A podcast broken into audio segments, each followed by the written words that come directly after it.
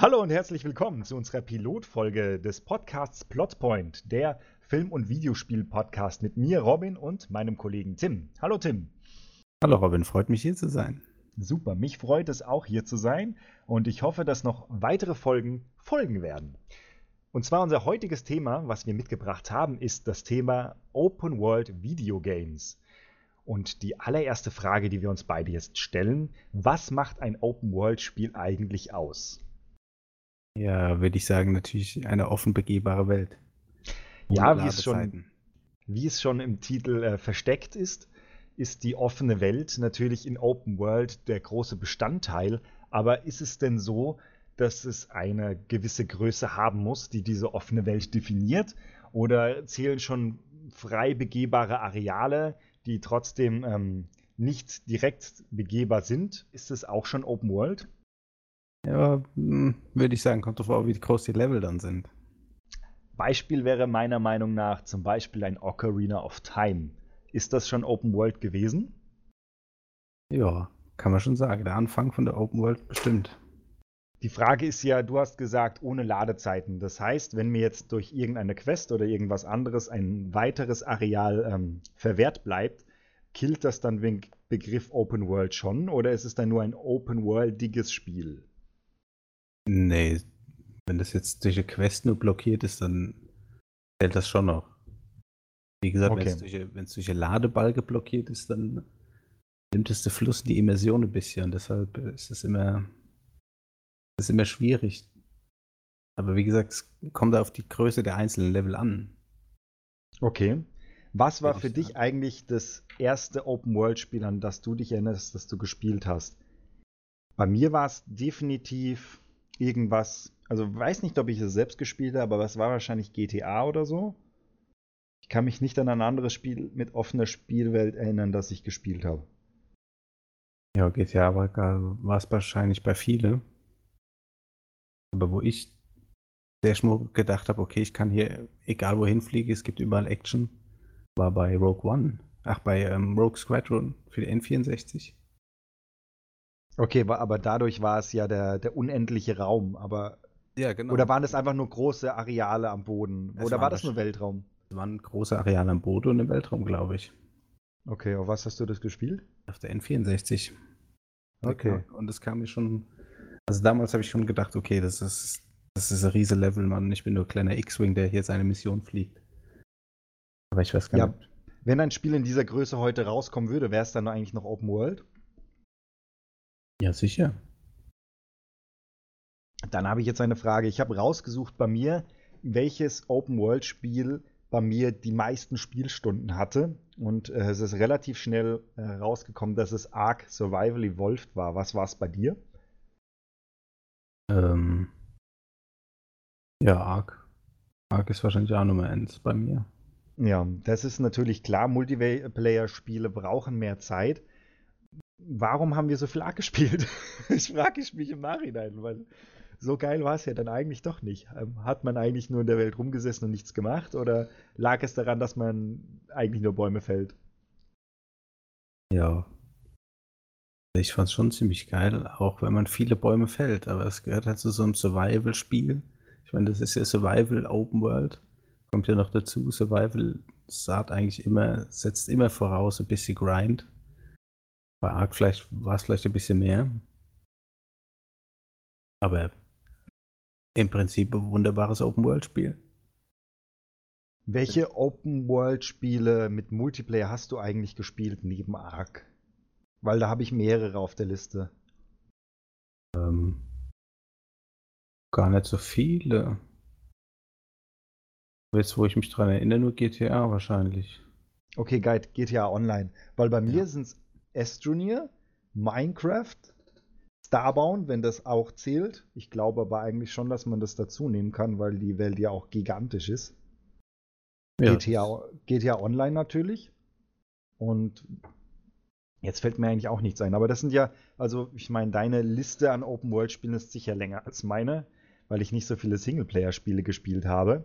Aber was mich jetzt natürlich noch interessieren würde, und da kannst du auch ein bisschen aus dem Nähkästchen äh, erzählen, was war für dich der schönste Moment in einem Open-World-Spiel? Du kannst ruhig ein bisschen nachdenken. Also, das sind viele Eindrücke. Ich habe auch erstmal nachdenken müssen. Wenn du noch ein bisschen Zeit brauchst, erzähle ich mal von meinem. Bei mir war es definitiv bei Zelda Breath of the Wild, was ich auch finde, ist meiner Meinung nach das beste Open-World-Spiel, das ich jetzt zumindest gespielt habe. Da fand ich es fantastisch, diese verschiedenen Areale zu entdecken und immer diese abwechselnde Vegetation zu erleben. Und da gab es irgendwann den Moment, es war so Dämmerung, ist dieser eine Drache, der auch in dem Spiel äh, vorkommt, einfach über den Himmel geschlängelt. Und ich habe mir gedacht, oh mein Gott, was ist das? Das war einfach so ein einzigartiger Moment. Nach vielen Stunden Spielzeit sieht man den einfach da. Es gab keinen Einfluss auf, auf das Spielgeschehen. Den trifft man natürlich in der Story später schon noch. Aber es gibt eben Momente, dass der zufällig vorbeikommt. Und dieser Moment war einfach so selten und einzigartig und hat mich so von den Socken gehauen, wo ich gemerkt habe, okay, ja, das ist für mich eigentlich der Open-World-Game-Moment. Was war es denn bei dir? Hm. Also das, das, der beste Moment, da müsste ich wahrscheinlich noch länger überlegen, aber mir fällt jetzt also was in wie, wie Skyrim einfach. Als ich das erste Mal Skyrim gespielt habe, du machst du dann da zwei Quests am Anfang, die du halt machen musst und dann bist du, bist du freigelassen sozusagen in die Welt und dann kannst du egal wohin laufen und irgendwo überall passiert irgendwas. In der Stadt wird mal einer überfallen, da wird mal einer ausgeraubt, dann siehst du Gefangenentransport, kannst du ingreifen, gut oder böse, Gefangene töten, Wachen töten. Dann gehst du nach Rifton, da gibt es die Diebesgilde, also überall passiert irgendwas und du hast das Gefühl, die Welt, die existiert da ohne dich. Wenn du jetzt einfach nur stehen bleibst, die, da passiert da genug. Andere okay, das ist ein guter Stichpunkt. Das heißt, für dich macht ein schöner Moment in einer Open World aus, dass es lebendig wirkt. Auf jeden Fall. Das heißt, sie muss sie jetzt bis ins Detail ausgearbeitet sein oder muss sie einfach nur mit Charakteren voll sein, die eine Geschichte haben? Ja, das geht ja so ein bisschen Hand in Hand. Muss nicht.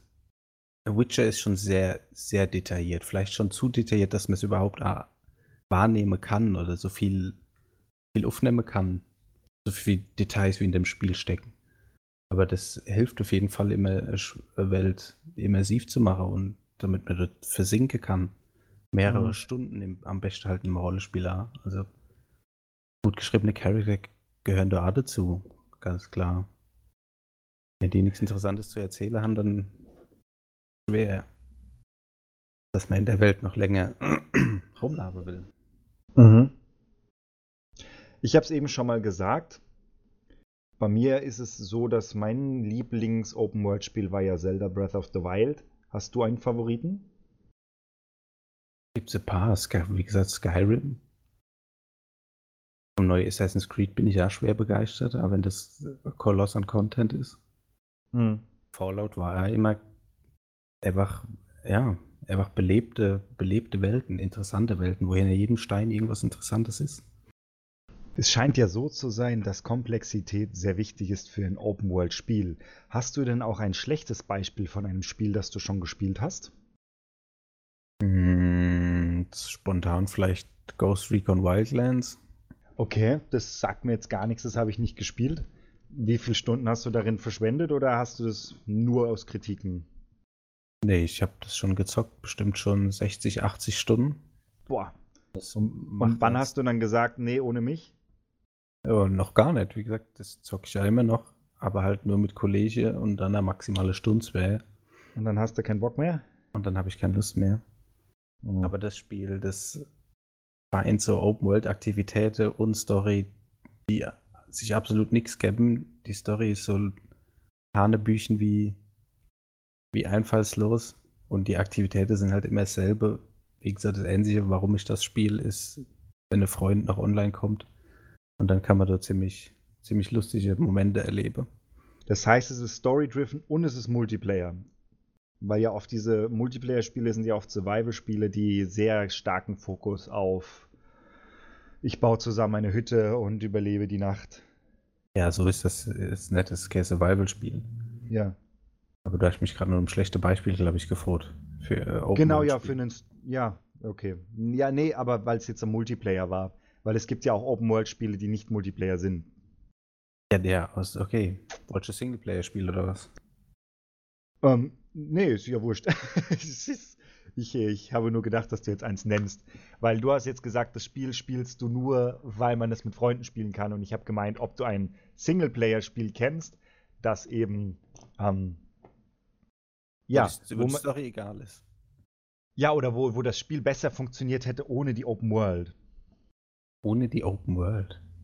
Ja, wo man, ich habe jetzt öfters gelesen und so, dass es Spiele gibt, die abgesagt werden oder Spiele, die im Nachhinein äh, Open World draufgequetscht bekommen oder dann doch wieder deswegen abgesagt werden, weil sie es nicht schaffen. Und, und oft ist es ja so, zum Beispiel, ich habe ein Spiel gespielt, Starlink zum Beispiel, da war jetzt nicht viel Story und es war aber auch Open World. Und da war es so, im Nachhinein hätte ich mir gedacht, man hätte das schon machen können, dass man auch coole Areale hätte zum Rumfliegen. Aber dies, man hat einfach den Großteil des Spiels mit Fliegen verbracht und Random Encountern und dazwischen waren ein paar Story-Fetzen. Und ich denke mir eigentlich, bei einem coolen Raumschiff-Story-Game hätte das ohne die Open World besser funktioniert. Aber die Frage ist, ob ich es mir dann gekauft hätte. Also es ist halt immer auch die Frage, ähm, so eine Open World macht einem Trailer natürlich viel her. Ja, das war die Frage. Und, und bringt einen dazu, dass man was kauft. Ja. Ich fand das Spiel jetzt auch nicht schlecht. Also Starlink war, war okay, hat 35 Stunden gefüllt. Aber zum Beispiel ein Spiel, was ich auch gekauft habe, weil ich gedacht habe, ey cool, für die Switch und Open World war Yonder, The Cloudcatcher Chronicles. Das Spiel ist einfach nur leer. Es ist eine riesengroße Welt, die sieht auch ganz nett aus, aber du machst nichts.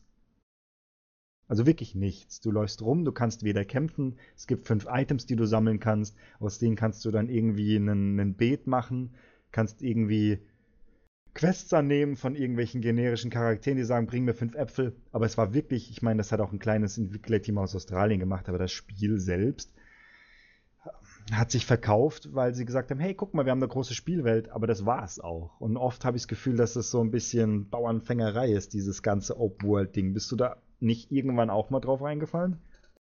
Dass mich Open World verarscht hat. Genau. so kann man es auch sagen. Nicht so wirklich.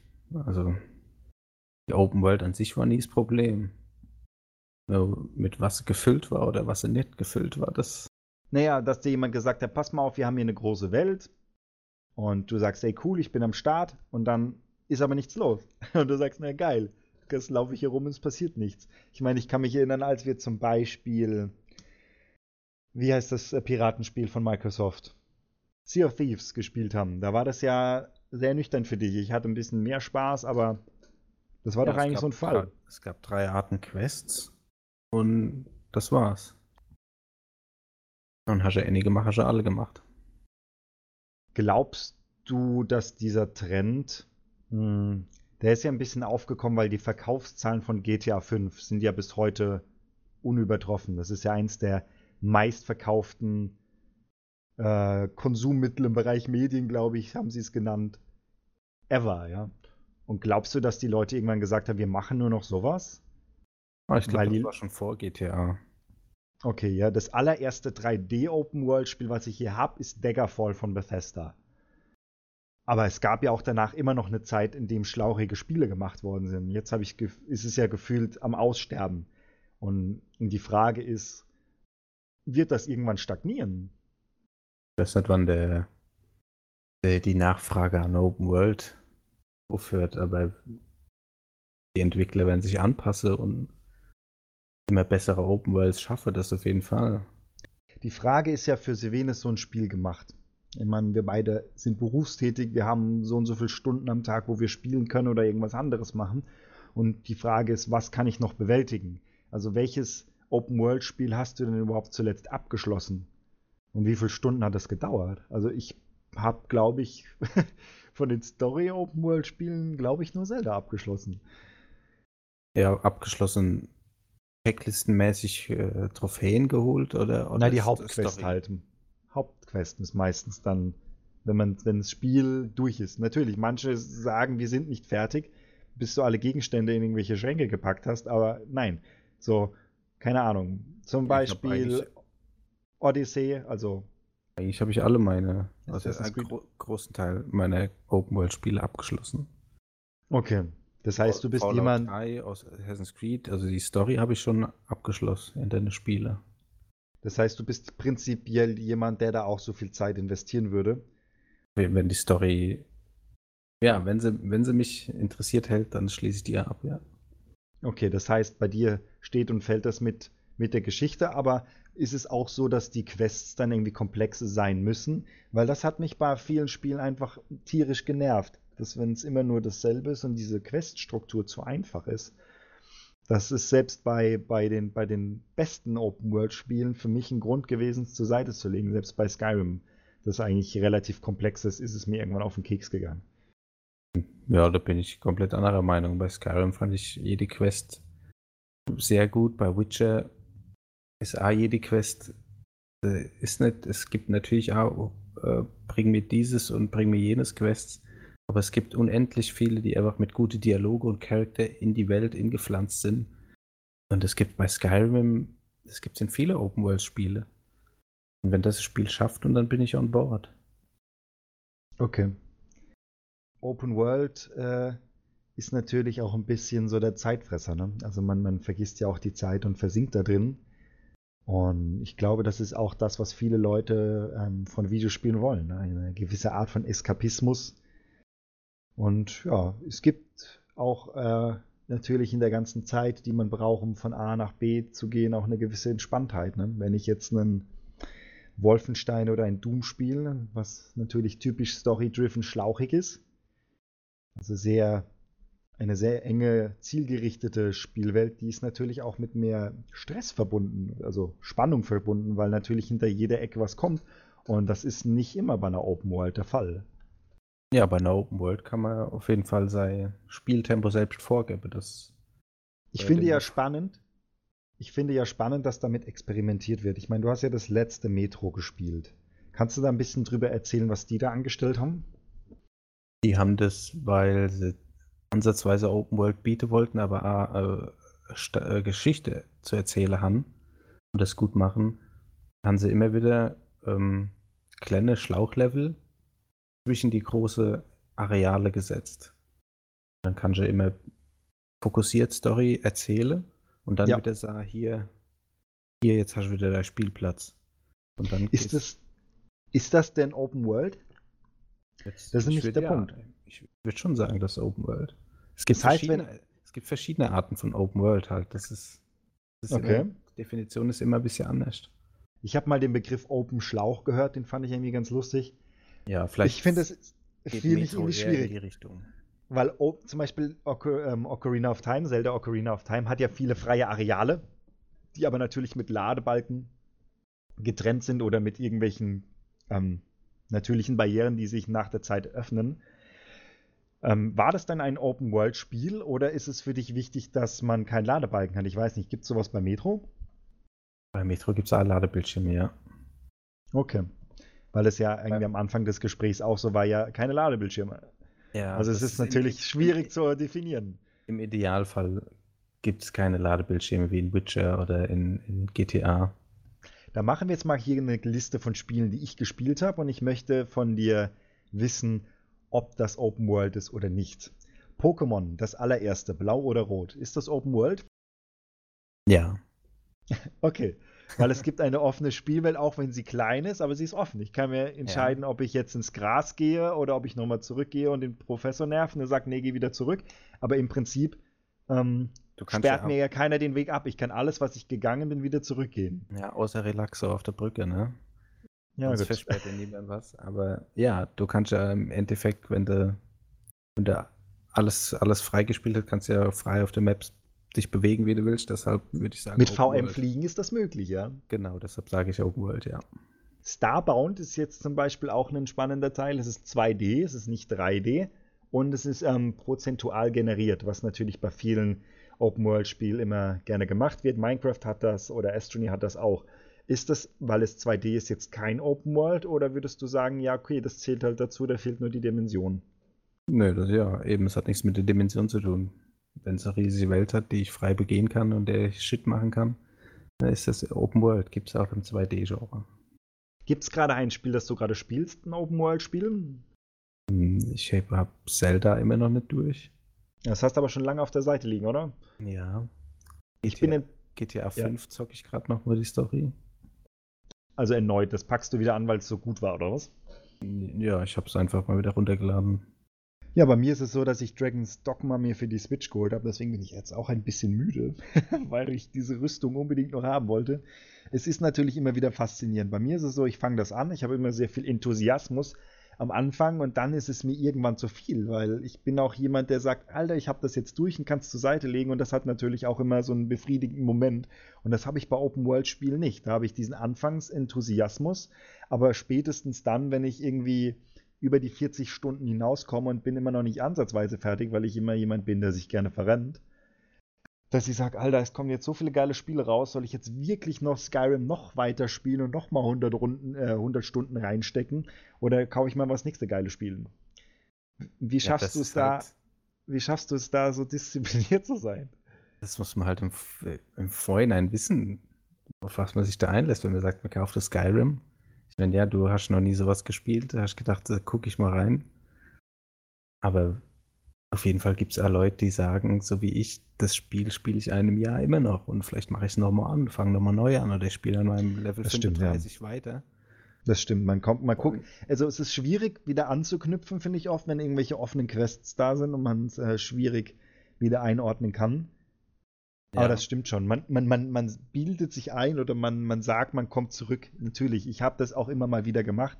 Aber ich finde, wenn man, wenn man das nicht von Anfang an macht, dann verliert natürlich das Wiederkommen, das verliert dann auch ein bisschen den Reiz, weil man die Welt dann auch schon ein bisschen die, die Connection dazu verloren hat.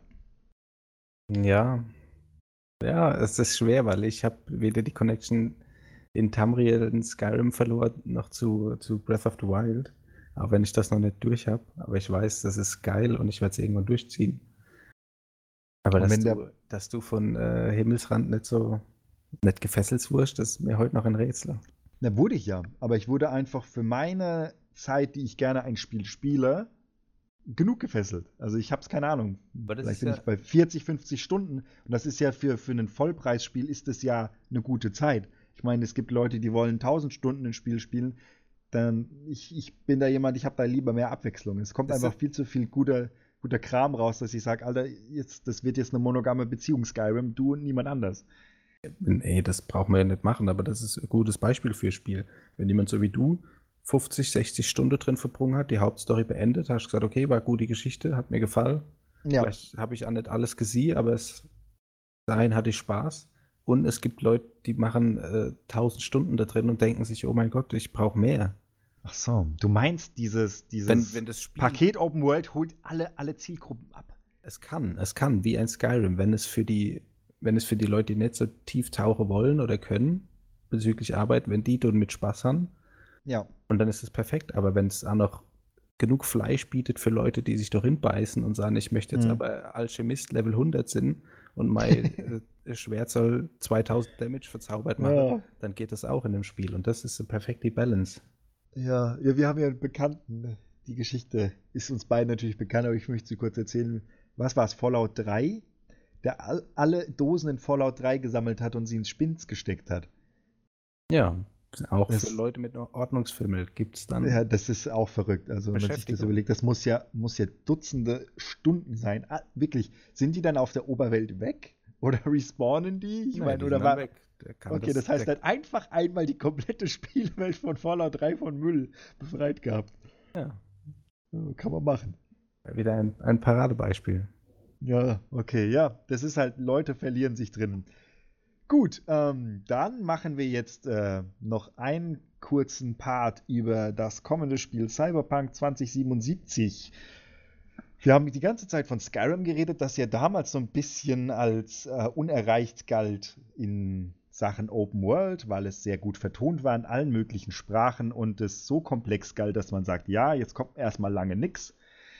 Ja, jetzt soll aber ein Spiel kommen, das auch nach Witcher 3 von äh, Pro, ähm, CD Projekt ähm, ein Open-World-Spiel sein soll, das neue Maßstäbe setzt. Was erwartest du dir von dem Spiel? Was soll es können? Oder was weißt du, was es können wird? Und wie stellst du dir das vor? Ich bin da leider nicht so gut informiert wie du. Und ich würde mir gerne jetzt ein bisschen äh, die Argumente anhören von dir. Warum soll ich Cyberpunk 2077 kaufen? Als jemand, der sagt, der spielt nur 40 bis 60 Stunden. Da es sich um CD Projekt Red handelt, haben die schon Vorschusslorbeeren ohne Ende bei mir auf jeden Fall. Die haben Witcher 3 gemacht und bewiesen, damit sie Storytelling und Open World perfekt in Balance verbinden können. Das heißt, ich sehe bei, bei Cyberpunk eigentlich alle Lichter auf grün. Das wird das größte, schönste und immersivste Spiel der nächsten zehn Jahre, sage ich. Wow. Die Was? detaillierte Welt abliefern mit Charakteren, die Sinn machen, die keine Scheiße labern, wo du denkst, hä, was, wer hat das denn aufgenommen? Ja. Die Welt wird einfach, ja, super detailliert sein, riesig wahrscheinlich, begehbare Areale, es soll ja so, so Häuserblöcke geben, Megacities mhm. in der City. Wie, ist das denn mit dem Verkehrssystem? Es ist ja dadurch, dass es Zukunft ist, Cyberpunk, ist es denn so, dass es fliegende Autos gibt oder ist es trotzdem alles am Boden? Also was ich gehört habe, ist, du hast dein Auto am Boden, das kannst, kannst du rufen, wenn du es brauchst und abstellen. Und es gibt natürlich fliegende Autos, aber du wirst kein fliegendes Auto selbst steuern können, du wirst sie als Taxi benutzen können. Ja, was ich immer so bekloppt finde, es gibt ja, ich weiß nicht, was jetzt gerade, also eine der, ich glaube sogar das Daggerfall glaube ich, sogar die größte Open World hat, immer noch. Ja, ich glaube, die war so groß wie England oder so. Genau, ja. Ich glaube, das ist, ist halt auch irgendwie prozentual generiert. Also da gibt es irgendeinen Algorithmus und deswegen ist sie so groß. Aber was auch noch genau. riesengroß war, war irgendeines von den Just Cause-Teilen. War es der Dreier? Äh, zwei und drei. Ich glaube, die waren. War der drei, also eins, zwei, eins, mehrere Hektar groß. Zwei und drei, 10.000 Quadratkilometer, glaube ich. Boah. Ja, und jetzt überleg dir das mal. Wenn du eine Welt hast, Großstadt, ein Cyberpunk, Cyberpunk keine, keine 1000 Quadratkilometer, das auf jeden Fall. Nee, das ist jetzt die Frage. Machen, also groß ist ja bis jetzt immer nur in die Horizontale gemessen worden. Glaubst du, die machen das vertikal? Weil ich habe da schon auch im Internet auf Twitter immer mal wieder Sachen gehört, dass es wirklich auch vertikale Welt geben soll. Weil wenn man sich die Trailer und das Gameplay anschaut, sind die Häuser ja verdammt groß. Ist es jetzt nur Tapete oder glaubst du, ich kann wirklich mit dem Lift in den 20. Stock? Das, das wird ja wenig Sinn machen, ein Spiel in der, in der Cyber City spielen zu lassen. Und dann, aber nein, du darfst nicht in die Häuser. Das, das Spiel nur auf der nee, Straße. schon, aber dass man halt einfach im unteren Stockwerk ist. In GTA ich 5 kannst du ja auch nicht in jedes Hochhausstockwerk rein. Eben, ich, ich bezweifle, dass jedes Haus begehbar sein wird und dann noch jede Wohnung in diesen Häusern. Das, Na, das nicht. nicht. aber das ist, das ist, es muss in, zu einer gewissen Weise auch repräsentiert sein. Auf jeden Fall, deshalb sage ich, ich kann mir vorstellen, ungefähr 75 Prozent der Gebäude und allem der Welt wird begehbar sein. Aber alles, wie passt sowas auf eine Konsole, Mann? Ich frage mich das immer noch, wie die das machen wollen. Wie soll sowas ja. auf eine Xbox One S oder eine PS4 passen? Das ist ja hm. Wahnsinn. Es muss ja ultra lange Ladezeiten haben. Witcher 1 hat auch keine Ladezeiten. Also beziehungsweise einmal am Anfang auf Start drücken, dann laden und dann. Na, das weiß ich jetzt auswendig nicht, wie die Grafik des. Äh, auf welchen Konsolen ist das noch erschienen? Es war schon noch die Konsolengeneration, ne? Das ist. Witcher kam für PlayStation 4 und Xbox One raus.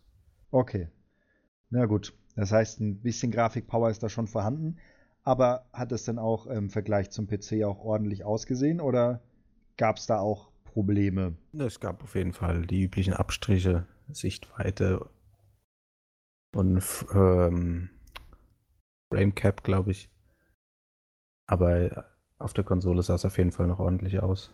Das heißt, du könntest dir vorstellen, dass auch für dieselbe Generation auch ein Cyberpunk funktioniert? Ja, es gibt ja Gerüchte, für diese kommt es auf jeden Fall noch raus, aber das ist auch gleich ähm, für die nächste rauskommen soll, wie GTA naja, Remastered ungefähr. Ja, ja, GTA macht das ja auch. Ich freue mich ja auch, falls sie nochmal GTA 5 für die Switch ankündigen sollten. Möglich sollte das ja technisch sein. Ähm, ja, interessant. Was ist denn noch ein Teil von Cyberpunk, was du sagst? Ähm, was muss es mitbringen und auf was freust du dich am meisten?